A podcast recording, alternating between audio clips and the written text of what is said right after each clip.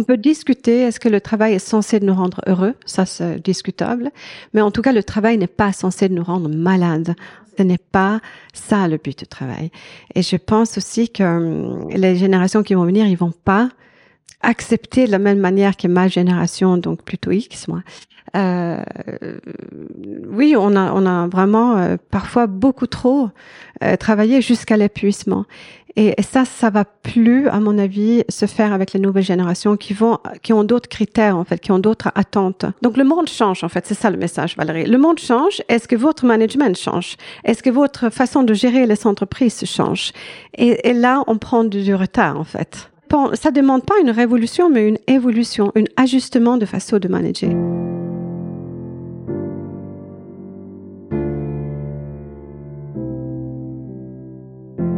Quel leader serais-tu si tu t'autorisais à exprimer ce qui te tient vraiment à cœur?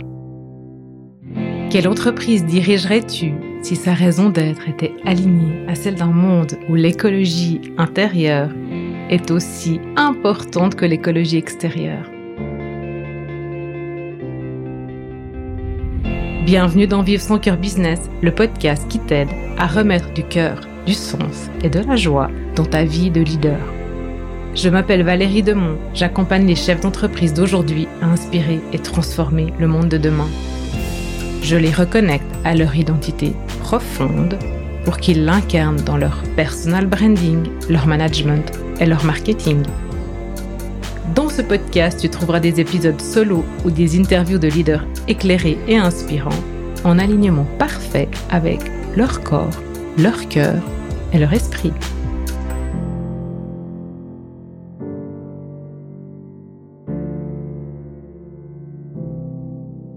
Bonjour Annika. Bonjour Valérie. Merci beaucoup de prendre un moment pour euh, me recevoir dans les locaux de Happy at Work.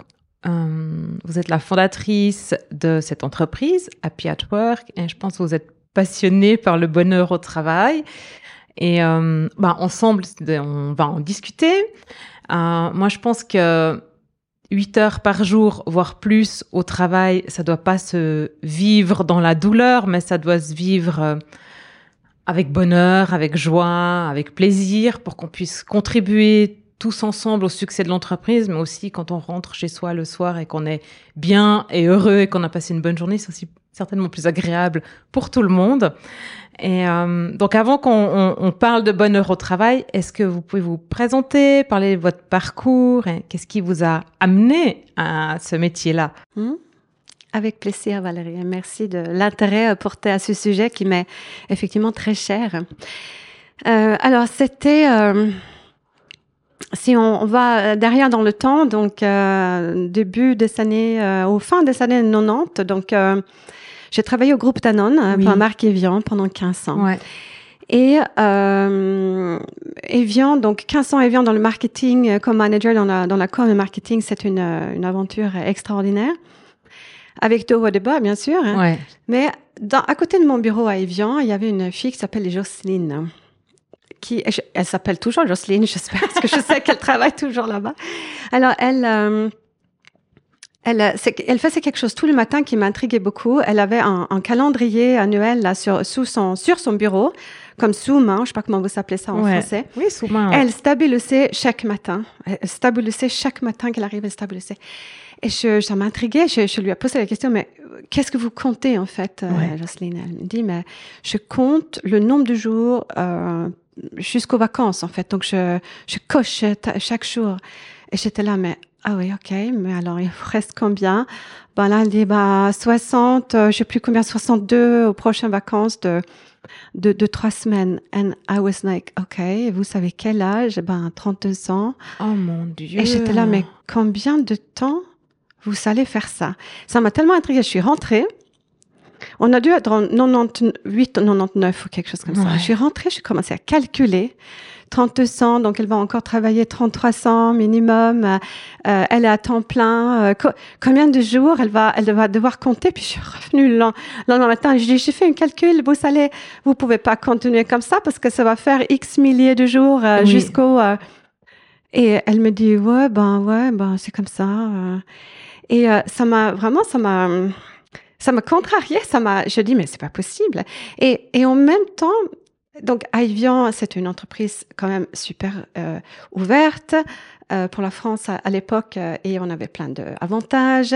Bon, il y avait aussi des choses à améliorer, mais on n'était pas aussi malheureux que ça quand même. Et je me suis dit, mais qu'est-ce qui lui, qu'est-ce qui lui manque? Et à l'époque, j'étais manager, et j'étais pas son manager, donc je pouvais pas trop me mêler dans, dans sa vie, mais ça m'a vraiment intriguée. Et petit à petit, donc c'est là où il y a le, cette idée née de on bosse en fait 10 000 jours, on va au travail dans une vie. Après cette petite ah. calcul avec Jocelyne, 10 000 jours, on va au travail dans une vie, et je me suis dit, mais c'est pas possible. On peut pas gaspiller autant de jours, ni pour soi-même, ni pour l'entreprise, ni pour la société, ni, je veux dire. Après, c'est, on n'est pas non plus, on va, c'est pas réaliste de dire je vais être heureuse pendant euh, ces dix mille jours, mais, mais c'est de dire bah, si je suis pas OK, qu'est-ce que je peux faire? Parce que ce qui m'intriguait aussi dans le comportement, c'est qu'il y avait, il y avait pas d'action, il y avait pas de verbalisation. Euh, elle voyait ça comme une, euh, how do you say that, une, c'est comme ça quoi, comme une c'était comme ça. Elle elle allait, vous, vous allez en faire quoi pour, pas bah, rien. Qu'est-ce que vous voulez que je fasse? Et moi, je voyais 150 000 choses qu'elle pouvait faire. Mais, et, c'est ça que, donc, euh, petit à petit, cette, cette idée de, de, de, de créer un, une, un agence de un cabinet de coaching et de conseil pour aider les personnes à trouver leur endroit et leur euh, où est-ce que vraiment je, de quoi j'ai besoin pour m'épanouir en fait et, euh, et aussi de pouvoir aider les entreprises à, à, à créer des environnements où c'est facile, favorable pour s'épanouir. C'était ça mon idée. Après, j'ai mis euh, 10 ans entre l'épisode de Jocelyne et la création de Happy at Work. Je l'ai créé en 2008 parce que j'avais quand même un poste à Evian. J'ai aussi fait un deuxième enfant entre temps et euh, je suis partie d'Evian en 2006 avec cette euh, décision, cette euh, détermination de, faire autre chose. J'avais fait le tour de marketing de, de l'eau déviant dans tous les sens que je pouvais, dans ma tête, dans mon cœur aussi. Et j'avais vraiment envie d'accompagner les, les hommes, les, femmes et les entreprises vers plus de, oui, plus d'épanouissement, plus de, mais aussi de, de, performance, de durabilité, parce que je voyais bien que ben on pouvait faire des choses vraiment différemment, quoi. Ouais. Euh, comment euh, vous êtes originaire de Suède Oui. Euh, comment Comment votre origine, est-ce que votre origine, elle influence votre, votre manière d'être ou ce, ce, ouais, cet intérêt, en fait, pour, pour être, pour être heureux? Parce qu'on voit, alors maintenant on, on, a vu, alors je sais jamais le mot, hein, mais on, on, voit en fait que les, les, les, gens du Nord, je vais le dire comme ça, ils ont cette capacité en fait à, à se cocooner, à prendre soin d'eux. On voit passer sur les réseaux, enfin. Mais on parle de Hugues. Exactement. oui, oui, oui. oui c'est, on, on, est dans une culture où en fait on s'attend à être bien. Il y a personne qui a haussé des sourcils euh, quand j'ai parlé de Happy at Work en 2008 ou même. C'est logique, c'est normal, c'est dans nos attentes. Et on a même un mot en, dans les pays scandinaves, parce qu'on parle à peu près la même langue en, Norvège, Danemark, euh, Suède, même en Islande, qui, euh, qui est arbetsglädje. Et ça veut dire bonheur au travail. Donc, euh, ah il y a un mot pour ça. Et c'est le seul, à ma connaissance, pays, seul, les seuls pays qui ont un mot pour décrire ça. Il y a d'autres pays qui ont d'autres mots, comme Japon, si vous parlez japonais, c'est karoshi, qui veut dire mort par euh, surcharge de travail. Donc, euh, chacun sa culture, c'est sa tante. Et, euh, et, donc, vous, vous avez grandi, en fait, dans, dans, dans, dans cette manière d'être, en fait, dans cette manière d'être. On, on s'attend à être bien, on s'attend à être heureux, on s'attend et au travail aussi. Donc, comment ça, en fait, ça, ça, bah, ça a résonné chez vous avec cette femme Jocelyne, mais peut-être avec d'autres aussi, ou bien est-ce que ça vous a quitté un petit moment en, en venant mm, en, en, France ou, euh, et en Suisse ou Je suis partie, euh, j'ai quitté la Suède en fait à 19 ans. Je suis mm. retournée pour finir un peu mes études, mais j'y vais très souvent. J'ai toujours euh, une pied à terre là-bas. J'ai acheté une petite ferme au sud de la Suède pour tout vous dire. Et, pour moi, c'est toujours home. Sweden is my home. Après plus de 30 ans ici, c'est un peu voilà, mais c'est comme ça. Euh, donc, mais j'ai grandi en Suède et euh, toute mon éducation est là, de, de là-bas, il, il, est très ancré encore aujourd'hui. Euh, euh, dans ma manière d'être, communiquer. Et, et Happy at Work, c'est basé beaucoup sur les racines scandinaves, sur cette façon également de, de voir les choses. Ça veut dire, en quelques mots, peut-être simple, authentique, basique, mais aussi j'adore cette euh, expression bon sens, du bon sens. Mhm. et, et, même en suédois, on dit du bon sens du paysan. Je ne sais pas si on dit ça ici. je pense que oui. Hein, le, bon sens paysan, le bon sens terrien, on dit. oui, bah, c'est exactement ça. Et donc, moi, j'ai été... Euh, je suis née sur une ferme en Suède, donc c'est ça que j'ai avec moi, donc ce bon sens. Et je trouve qu'on l'a perdu, mais un peu partout là. Donc c'est un peu retour aux, basics et euh, authenticité, euh, bon sens, euh, simplicité, humilité, voilà. Et, du concret. Ah. Du concret, des choses concrètes. Ouais, ouais. Mhm. tangible, réel. Mais oui, ouais. oui. Quand je, je travaille, c'est, ben, bien sûr qu'il y a des théories, tout est basé sur la science, etc. Mais c'est pas ça qui est intéressant. Ce qui est intéressant, c'est que qu'est-ce qu'on fait différemment demain? Ouais. Mm. Euh, si c'est un individu ou si c'est une équipe ou une entreprise, c'est ça dont ils ont besoin. C'est pas une théorie de, c'est qu'est-ce que je fais différemment demain au boulot. Les actes, quoi. Mm. Ouais, ouais, les actions. Mm. Donc, 2008, la fondation de Happy at Work, c'était, enfin, vous êtes pionnière, enfin vous êtes précurseur, visionnaire. Enfin, on parlait pas de bonheur au travail en 2008. Non, en Suisse, euh, non, en tout cas, non, en, tout cas, ni en, France. Hein. Non, non, non. C'était un peu accueilli, un peu euh, ici en Suisse, c'était un peu accueilli. Euh, ouais, c'est sympa ton truc, mais bon, on n'est pas là pour être happy, quoi. On est là pour bosser. Et rapidement, mon, un de mes premiers clients était l'assurance invalidité, donc ouais. à ah Genève qui m'ont contacté pour euh, accompagner des personnes post-burnout, qui sont, euh, je tiens à le signaler, toujours une, un soutien euh, d'un médecin à côté, hein, parce que je suis pas du tout ni psychologue ni médecin, mais d'une manière très concrète, comment retrouver, comment être en capacité, pleine capacité de nouveau pour reprendre son travail ou être dans ce nouveau poste. Donc très vite, c'est devenu un, un, un, partenaire, un client euh, de plus en plus important. Donc, euh, 15 ans après, maintenant, on a accompagné des centaines et des centaines, je crois même qu'on a peut-être dépassé les, les 1000 personnes en, post-burnout. Donc, c'est devenu notre expertise. Mais en dehors de ça, pendant les premières années, euh, pour tout ce qui est travail en entreprise avec les équipes, les managers, ça s'est plus passé à l'étranger qu'en Suisse. Euh, j'ai été euh, rapidement avec, j'ai travaillé avec des grands groupes comme euh, Bombardier ou euh, Novartis, etc.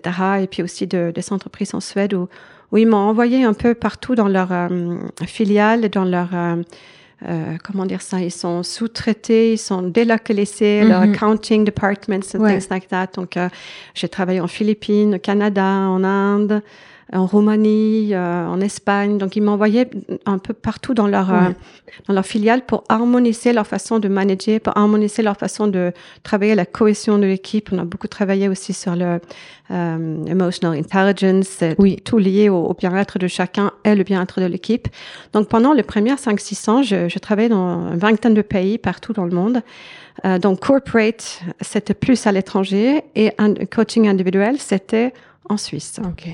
Et comment, en fait, ces, grandes entreprises, elles, arrivaient vers vous avec... Euh, C'était quoi leur demande? Harmoniser ou, ou, ou, il y avait quand même une demande de plus de productivité ou... Euh, parce qu'on sait en fait que les, les équipes sont, et d'ailleurs c'est très bien marqué sur votre site internet, que on, on est plus créatif, on est plus productif quand on est bien. Donc euh, c'était c'était ça la demande ou euh, où il y avait vraiment une prise de conscience sur on, on, veut que nos équipes soient bien, on veut qu'ils soient heureux. Et c'était vraiment ça où il y avait plus ouais l'objectif financier finalement ou de résultat bah, les entreprises, les corporates, ils sont là pour un résultat financier, parce que sinon, ils sont plus là. Donc, euh, n'ayons pas honte de le dire. La performance, c'est le, le but final de tout, mais la performance, euh, si c'est individuel euh, ou euh, collective, c'est cette durabilité de, de, pérenniser les entreprises. Ouais. Et pour ça, nous avons besoin des humains là-dedans. Et la demande, à l'époque, c'était souvent Oui, en fait, on a délocalisé, mais en fait, on se rend compte que les Indiens, bah, ils fonctionnent pas complètement comme les Suédois Mhm. ou les Suisses, Ouais. et puis pas non plus comme les Américains. Donc, on a des problèmes, on se comprend plus.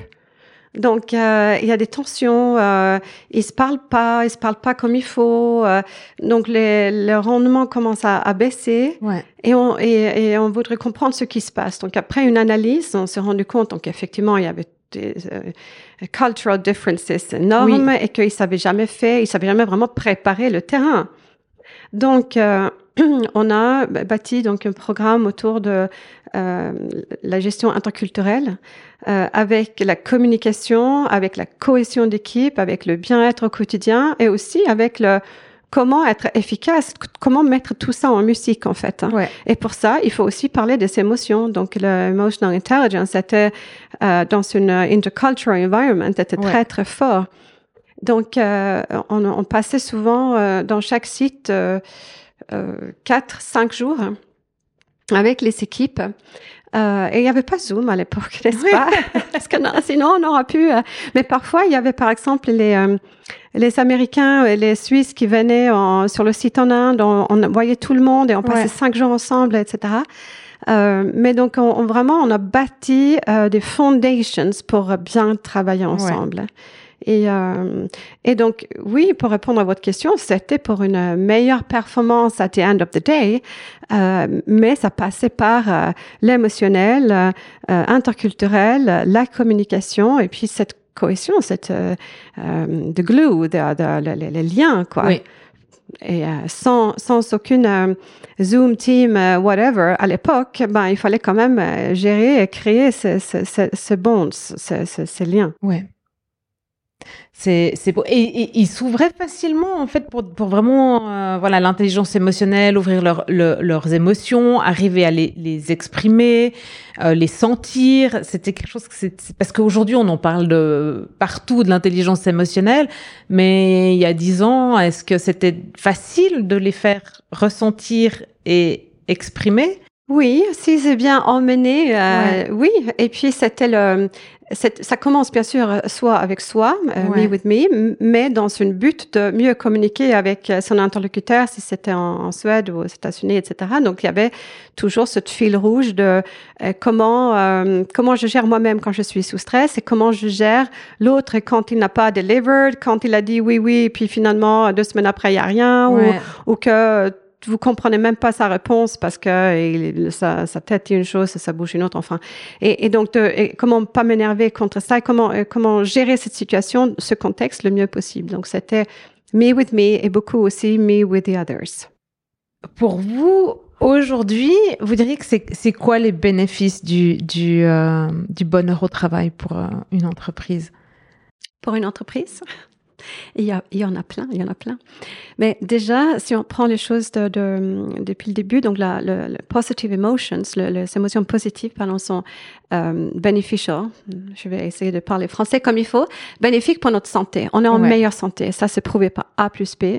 Donc, ça veut dire que déjà là, il y a un impact sur l'entreprise parce qu'il y a moins d'absentisme, il y a moins de, de maladies. Donc, il y a une... euh, ben, c'est, c'est, c'est, euh, il y a moins de coûts liés Oui. à ça.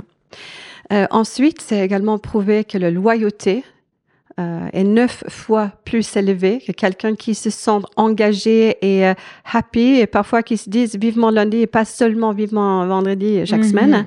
Il va rester dans cette entreprise et on sait tous que ça coûte énormément d'argent de, de recruter. Ouais.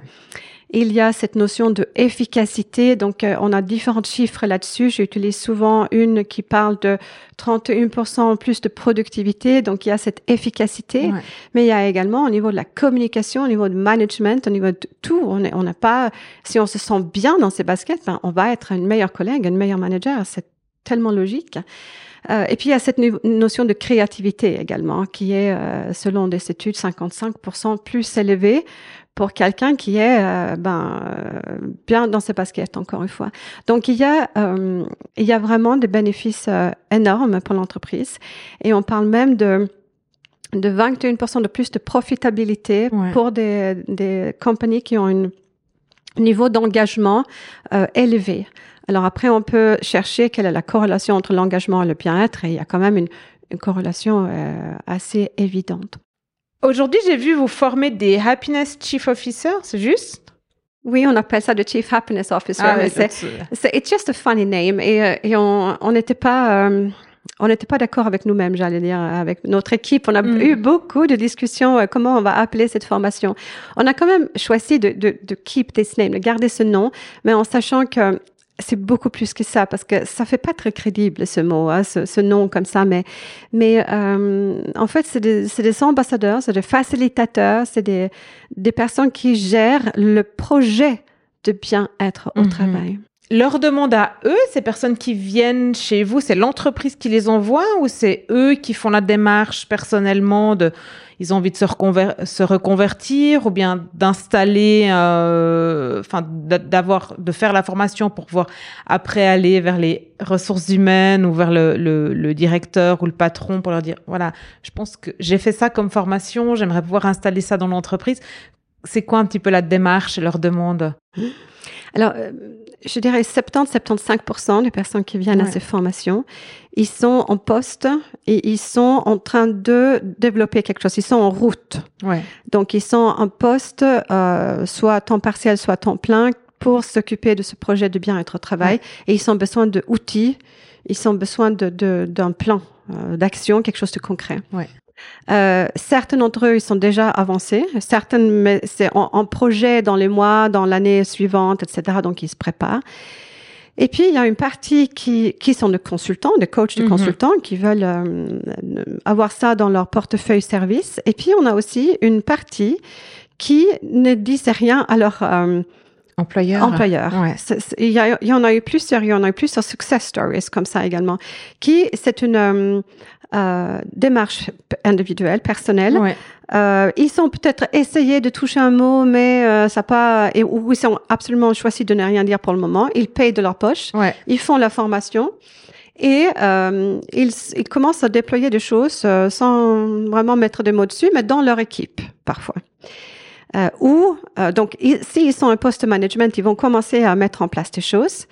Et, euh, et c'est là où ça devient intéressant parce qu'il y en a plusieurs personnes comme ça qui ont, au bout de quelques mois, il y a d'autres départements qui viennent qui disent mais vous faites quoi en fait? Uh-huh. Qu'est-ce qui se passe? On, on remarque ça, on remarque ça, ou c'est les RH qui les appellent, etc. Euh, Parce qu'ils sont pas du tout forcément dans les RH. Et, euh, et là, on a une success story à, à, à Lausanne dans une, dans une, euh, une PME de, de 250 personnes. De, et donc, la personne a fait cette démarche-là Mhm. par elle-même. Elle a commencé dans le département de marketing com à, à faire des choses. Et maintenant, euh, ils sont décidés au bout de six mois que c'était une pilote et que maintenant, un an après, ils vont déployer ça partout dans l'organisation. Ouais. Euh, donc, ils ont remboursé la formation euh, et euh, il y a vraiment quelque chose de stratégique qui se met en place. Wow. Et donc, c'est ça, c'est super encourageant parce Ouais. que euh, ça veut dire qu'on peut aussi commencer petit à, à- à cultiver ça dans son petit coin, si je peux parler comme ça, parce que ça peut faire des petits en interne. Et euh, c'est pas le plus facile, le plus smooth, ça prend un peu plus de temps, Mhm. mais ça peut tout à fait fonctionner. Pour vous, la version idéale, ça serait de, de, elle commencerait où? Par le top management, par les ressources humaines, puis elle descend ou, euh, ou on forme toute l'entreprise par niveau ou ça serait quoi la version idéale? Alors, la version idéale, si j'avais une baguette magique euh, partout dans les entreprises, ben, si ça vient d'une stratégie Oui. vraiment verbalisée, Ouais. où il y a un alignement entre la, la stratégie et la culture, on- on- vraiment en disant, hey guys, maintenant, le bien-être de nos employés, c'est une de nos priorités. Mhm. Et ça fait partie de notre stratégie. Euh, si ça se dit, et si ça commence aussi dans les actions, euh, ben, ça va le plus vite. Ouais. Et c'est le plus logique quelque part, parce que c'est depuis la tête vers le... Maintenant, euh, certains de nos CHO, ils ont cette luxe, ils ont cette Oui. chance d'être dans des, Ouais. dans des, euh, des entreprises où ça se passe comme ça, ben super. Et puis il y en a d'autres qui il faut euh, faire par euh, euh, une autre manière, et ça fonctionne également. Ça prend un peu plus de temps, mais ça fonctionne également. Parce que le, le bien-être au travail, c'est, on faut vraiment intervenir sur trois niveaux. C'est stratégique, c'est culturel et c'est opérationnel. Ouais. Et c'est ça qu'on fait pendant ces, quatre jours de formation. On va voir tous ces différents niveaux. euh, parce que si vraiment on veut changer les choses, c'est, c'est comme ça que. ça se passe. Et après, vous êtes encore un peu là pour les soutenir une fois qu'ils ont terminé la formation et qu'ils veulent voilà, rentrer vraiment dans l'opérationnel parce qu'ils sont confrontés vraiment au, terrain, au quotidien. Et euh, donc, vous êtes encore là pour eux, euh, vous faites du coaching ou des choses comme ça. Oui, dans la formation, donc, il y a intégré euh, des séances de suivi d'accompagnement. Ouais.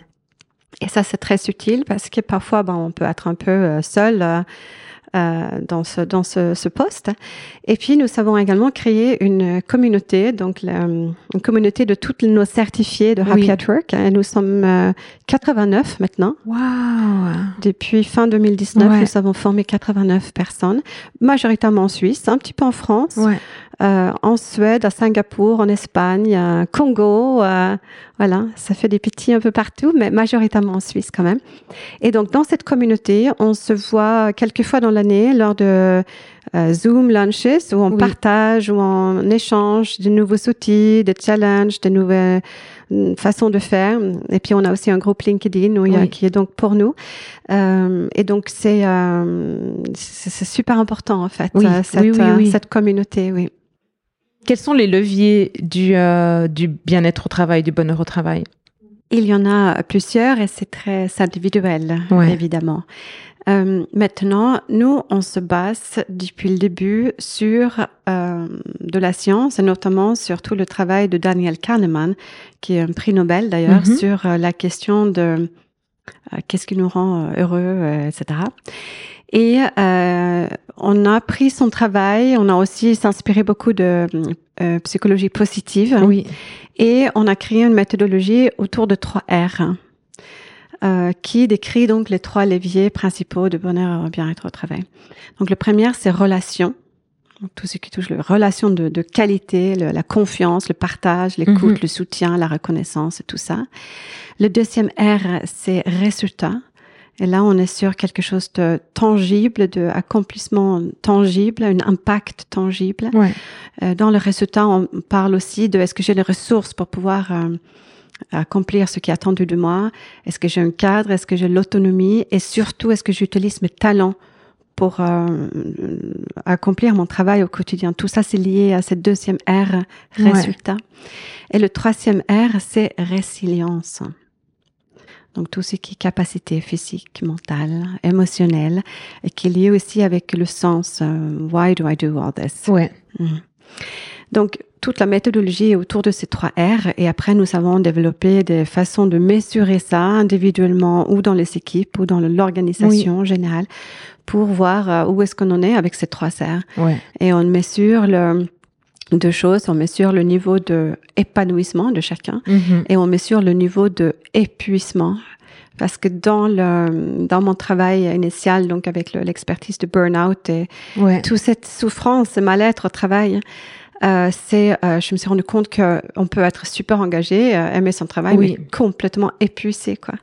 Et, et, et, donc il faut pas qu'on loupe ces, ces personnes sont hyper importantes de de voir les signaux, de les accompagner parce qu'ils vont pas s'arrêter sinon en fait. Ils sont donc c'est il y a plusieurs cas de figure et euh, si on veut avoir des euh, l'humain euh, et les entreprises sustainable, donc durables, il faut qu'on s'intéresse à, à, ces questions-là. Ouais, donc il y a une forme de prévention aussi. Euh, ah, absolument.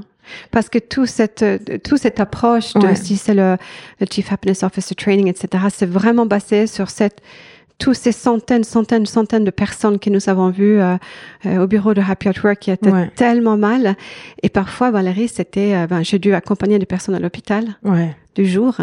j'ai dû les accompagner vers le psychiatre. il y a des histoires, mais c'est ça, ça fait mal au cœur. Des, des personnes qui vomissent tout le matin en allant au travail, qui, mais c'est, oui, enfin c'est il faut s'arrêter euh, cette souffrance au travail. Euh, on peut discuter est-ce que le travail est censé nous rendre heureux, ça c'est discutable, mais en tout cas le travail n'est pas censé nous rendre malades. Non, ça c'est sûr. En 2022, c'est ce n'est pas ça le but du travail. Et je pense aussi que hum, les générations qui vont venir, ils vont pas euh, accepté de la même manière que ma génération, donc plutôt X, moi. Euh, Mhm. Oui, on a, on a vraiment euh, parfois beaucoup trop euh, travaillé jusqu'à l'épuisement. Et, et ça, ça va plus, à mon avis, se faire avec les nouvelles générations qui vont, qui ont d'autres critères en fait, qui ont d'autres attentes. Et, do- et donc, il il faut qu'on change la façon de gérer les entreprises et manager les équipes parce que euh, il, il va y avoir beaucoup, beaucoup de changements dans le court terme. Là.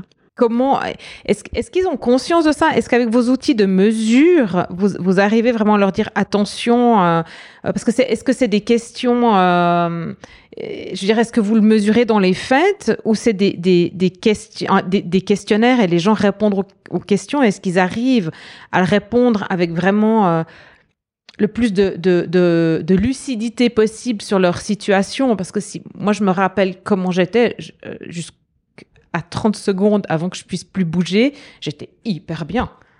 Je suis pas sûre que vous étiez pas bien, mais Non, mais n'avais pas conscience en Oui, fait que on j'étais est dans le mal. déni. En fait, Ouais. à, à un moment donné, quand on est trop dans le rouge, moi j'appelle de, de rouge, orange et vert. hein, je suis très Ah ouais, ouais. Quand on est dans le rouge, euh, au bout d'un certain temps, on est dans le déni et, et on met les euh, comment vous appelez ça Les œillères. les, œillères. Euh, et là, ça devient compliqué. Mais c'est pour ça que dans la prévention, il y a des choses à mettre en place, des signaux. Mhm. Donc, on travaille autour de ces signaux. Déjà, Ouais. on fait une, quels sont les signaux chez moi? Ouais. quand je suis dans le vert, tout va bien. Quand je suis dans l'orange, quand je commence à oulala, perdre l'énergie. Et quand je suis dans le rouge, qu'est-ce qui se passe? Ouais. Et on est hyper concret, donc on va aller analyser le, euh, les sensations physiques, on va aller analyser les, les- les- le mental, Ouais. qu'est-ce qu'on pense, qu'est-ce qu'on ressent? Et qu'est-ce qu'on fait? Et après, on, on, on prend ça dans l'équipe. Qu'est-ce qu'on constate? Et on, et on fait de, ok, ben alors qu'est-ce qu'on constate comme comportement quand quelqu'un commence à attendre l'or- l'orange, quand voilà. Et on, on fait des listes. Et après, c'est vraiment des commitments dans, l'équipe Ok. et avec le manager aussi. C'est Ouais. que si on a cult- euh, cultivé et bâti le- la confiance et la sécurité psychologique pour dire des choses, si on a commencé à, à parler de comment tu te sens, de quoi tu as Mhm. besoin, oui, on a un projet, là, il faut deliver, et en même temps, euh, au niveau de l'énergie, vous en êtes où, euh, Ouais. comment on peut récupérer après le- la fin du projet? Enfin, on met des mots là-dessus. Ben, on a un, un- un common language et on ose se dire des choses. Et euh, on partage et on trouve des solutions.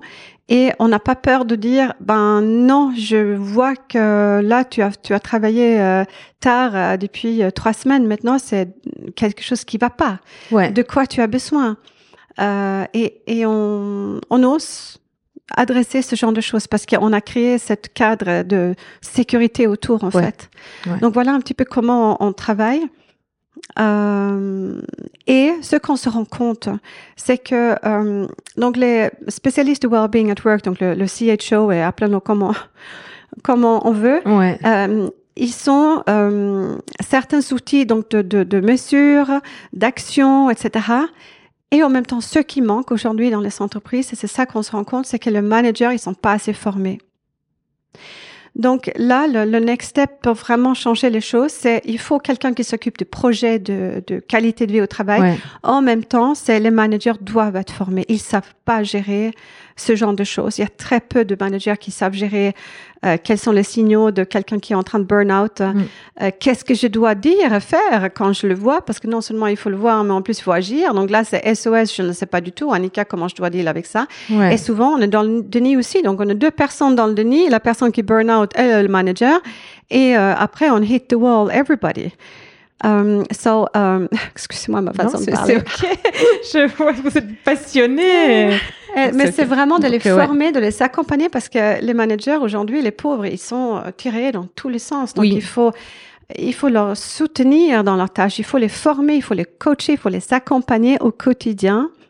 Euh, et c'est pas un un coût au niveau du temps, c'est un investissement Ouais. pour eux et pour l'entreprise, c'est un investissement et il va avoir un retour sur investissement, c'est obligé. En sachant que 70% du niveau d'engagement d'une équipe, euh, ça dépend de, de comment il est managé, donc ça dépend du manager en direct. Et ben là aujourd'hui, on, on néglige complètement cette, euh, cet aspect-là et il y a une, une manque à gagner, c'est pas joli ce que je dis, mais il y a inutilement de, de bad performance et de, de souffrance au travail parce qu'on ne sait pas le gérer. Donc, donnons-leur les outils nécessaires. Oui, donc ça veut dire que le, le, le manager aujourd'hui, il doit sortir en fait de son mode de, de, de, travail sur la performance ou de gestion sur la performance et puis voir descendre dans ouvrir son cœur ou ses émotions ou apprendre un, un, un autre métier en fait ou alors là, s'ils si, vous entendent, Valérie, ils vont prendre peur, les managers. Alors, quelque part, oui, ça sera génial si tous les managers étaient coach, mais c'est pas, c'est pas non plus là où on, on C'est pas le but, non? Non, c'est pas le, but non plus. C'est comme non, irréaliste. Et puis, beaucoup de managers, ça les intéresse pas, forcément. Clair. Maintenant, l'idée, c'est très concrètement, c'est comment euh, déjà, comment je prends soin de moi, comment je self-lead my, myself ouais. pour ne pas burn out euh, tant que manager? Ça, c'est déjà une, une, une, euh, une très bonne question et un besoin out there parce qu'ils sont, euh, ils sont fatigués après Covid. Euh, avec tous les changements, euh, ça va très très vite Ouais. et le, le monde est plutôt anxiogène et, et ça, ça se sent partout. Ouais. Donc, comment je gère déjà moi-même en tant que manager? Parce que j'ai besoin de stimuler, de engager euh, les personnes, donc travailler sur l'engagement euh, en même temps que je I need to deliver. Donc, euh, how do I do all that? Ouais. Ben, il faut un sacré euh, euh, self-leadership capacity. Euh, et puis après, donc euh, cette anxion, euh, anxiété euh, qui est dans la société en général, ben, on va le retrouver dans l'équipe. C'est pour ça que c'est c'est compliqué, encore plus compliqué à manager aujourd'hui parce que la plupart des gens, on est- on n'a pas l'incertitude, c'est normal. Oui. L'humain n'a pas l'incertitude, je ne l'ai pas inventé, on le sait. Et donc, c'est, euh, je dois, donc le monde change en fait, c'est ça le message Valérie. Oui. Le monde change, est-ce que votre management change? Est-ce que votre façon de gérer les entreprises change? Et, et là, on prend du, retard en fait. Ouais. Donc, c'est comment on peut leur donner euh, une approche de, de tools, de, de outils, pardon, très concret de, OK, quelle est mon approche? Qu'est-ce que je peux ajuster? Comment je gère ceci? Et Comment je, euh, je, je peux être euh, euh, assertive dans mon, mon façon de fonctionner? Comment je gère cette anxiété? Euh, Et comment je être, ose être authentique en disant je ne sais pas comment ça va se passer. Maintenant, on Ouais. est dans le bateau euh, tous et on va faire le mieux possible. Et voilà par quoi commencer. Et de, de, de créer des moments de partage, de rassurer, mais de clarifier en même temps, de structurer. De ça dépend, ça demande pas une révolution, mais une évolution, un ajustement de façon de manager. Et c'est ça que nous nous euh, apportons de plus en plus euh, parce qu'il y a de plus en plus le besoin. Et on travaille actuellement avec une un collègue sur euh, euh, proposer donc une formation vraiment spécifique Oui. pour les managers. Oui. Donc une euh, c'est pas une chief happiness officer training, c'est vraiment une une management durable, Ouais. centré sur l'humain Ouais. euh, et hyper concret que nous allons lancer en 2023. Génial. J'adore.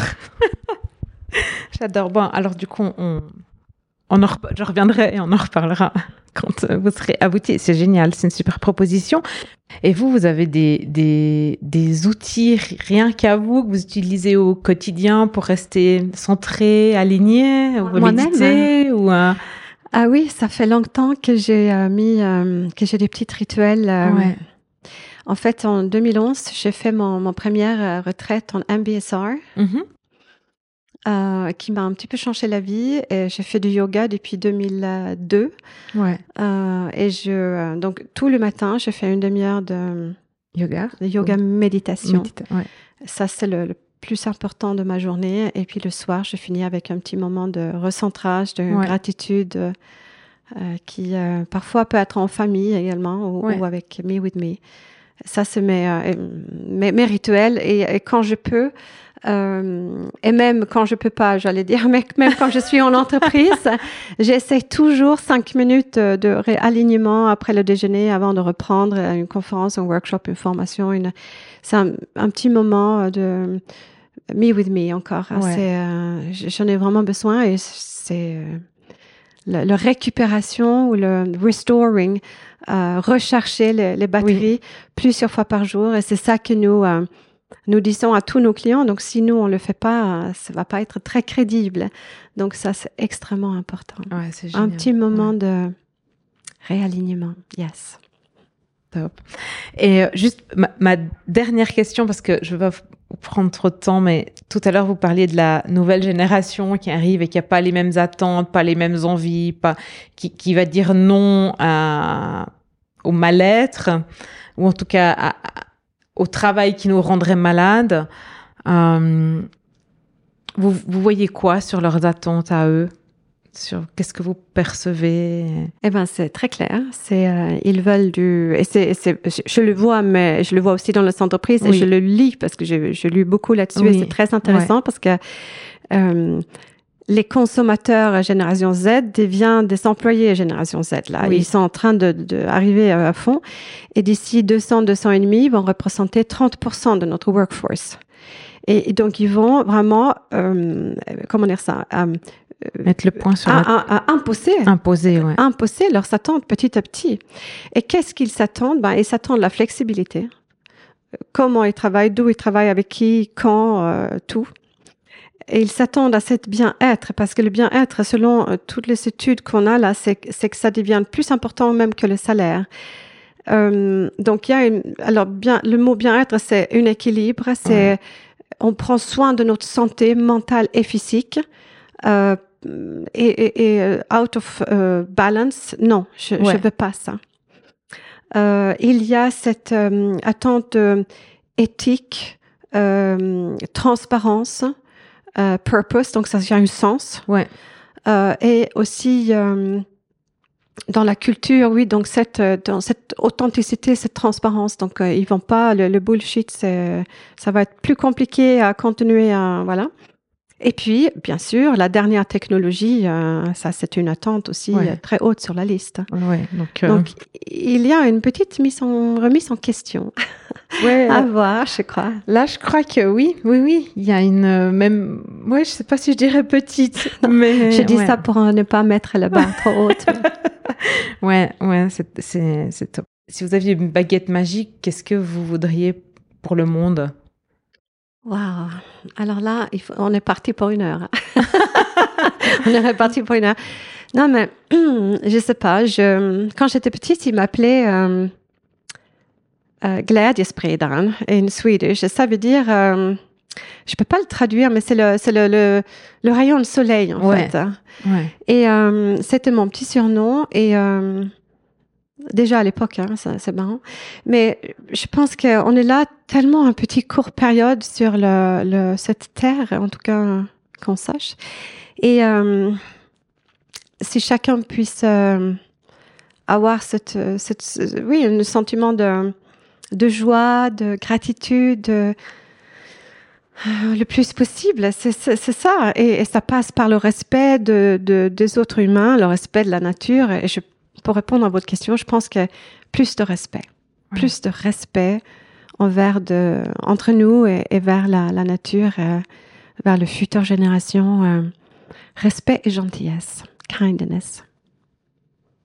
Voilà ce que je souhaite. Ah, c'est beau. Merci beaucoup, Annika. Merci à vous, Valérie.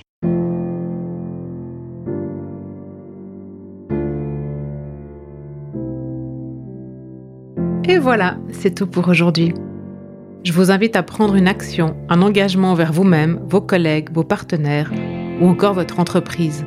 Car tout commence et se poursuit un pas après l'autre. Si vous avez apprécié cet épisode de podcast, encouragez sa diffusion en le partageant avec les personnes qui comptent pour vous et donnez-lui des étoiles sur Apple Podcast ou sur votre plateforme d'écoute favorite. Pour être certain de recevoir tous les épisodes, abonnez-vous à notre newsletter sur greenheart.business/newsletter.